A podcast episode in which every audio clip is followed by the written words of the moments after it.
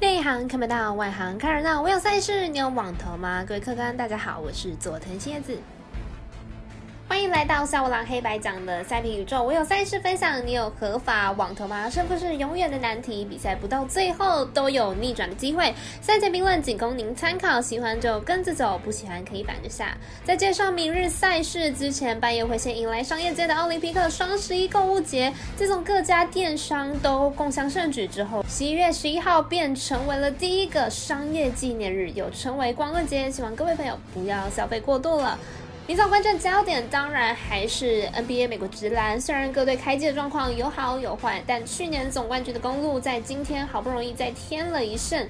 在第四节的时候，扳倒目前东区第一的七六人队，而西区第一是去年落魄的勇士队，靠着团队合作，人人都可以拿分。紧要关头又有大神 Curry 压阵，目前也是联盟最出色的球队。但明天微微美兰单场选择的是迈阿密热火做客洛杉矶湖人的比赛。本场赛事未来体育台有转播，比赛时间是早上十一点，稍后再为各位详细讲解了。此外，足球世界杯资格赛新一轮交手从明天下午开始。亚洲区的赛事，来关心一下阿联大王国对上南韩，以及日本对上越南的两场焦点赛事。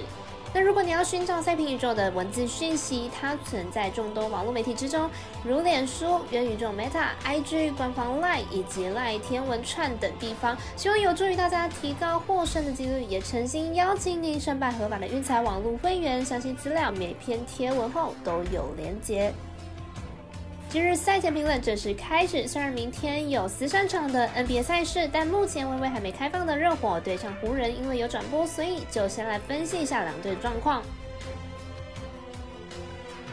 湖人近期伤兵问题严重，球星 James 受伤缺阵，Davis 则是连续两场比赛都边打边吐，我无法发挥最佳的状态。并不看好明日比赛能够和热火抗衡。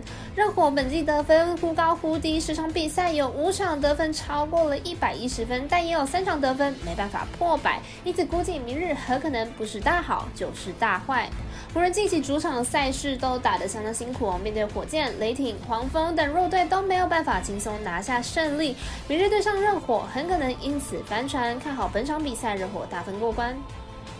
我们赛事解读魔术师过了一节，推荐热火客大于一百零九点五分。接着来看看世足资格赛亚洲区的赛事，七点的阿联大公国将对上南韩。南韩在亚洲足球中属于强队，阵中大将又来自五大联赛的球员，像是孙兴慜、黄喜灿等人。相较之下，阿联大公国就没有这么多出色的球星，且南韩目前积分八分，与榜首的伊朗仅仅差了两分哦。若是此场取胜的话，南韩便可以取得了小组第一。一向对运动赛事十分积极的韩国，绝对会努力拼取小组的榜首。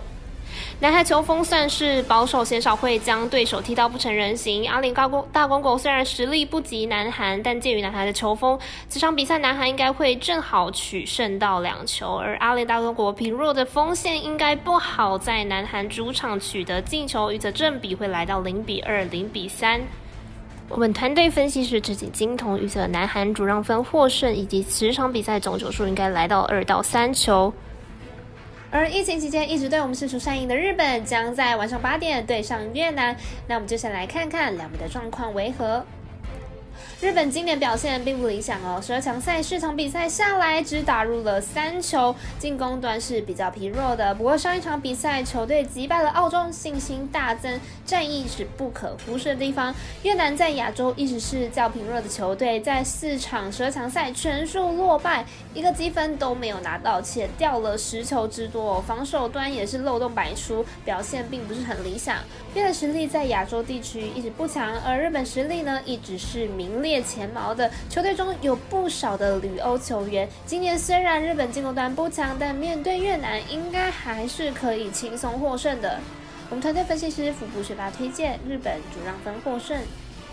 以上就是今天赛评中的预测内容，请看完听众记得顺手帮忙点赞、追踪以及开启小铃铛了，把小五郎黑白讲的赛评宇宙分享出去。但也提醒大家，投资理财都有风险，小白微微，请各位量力而为了。我是赛事播报员佐藤新叶子，我们下次见。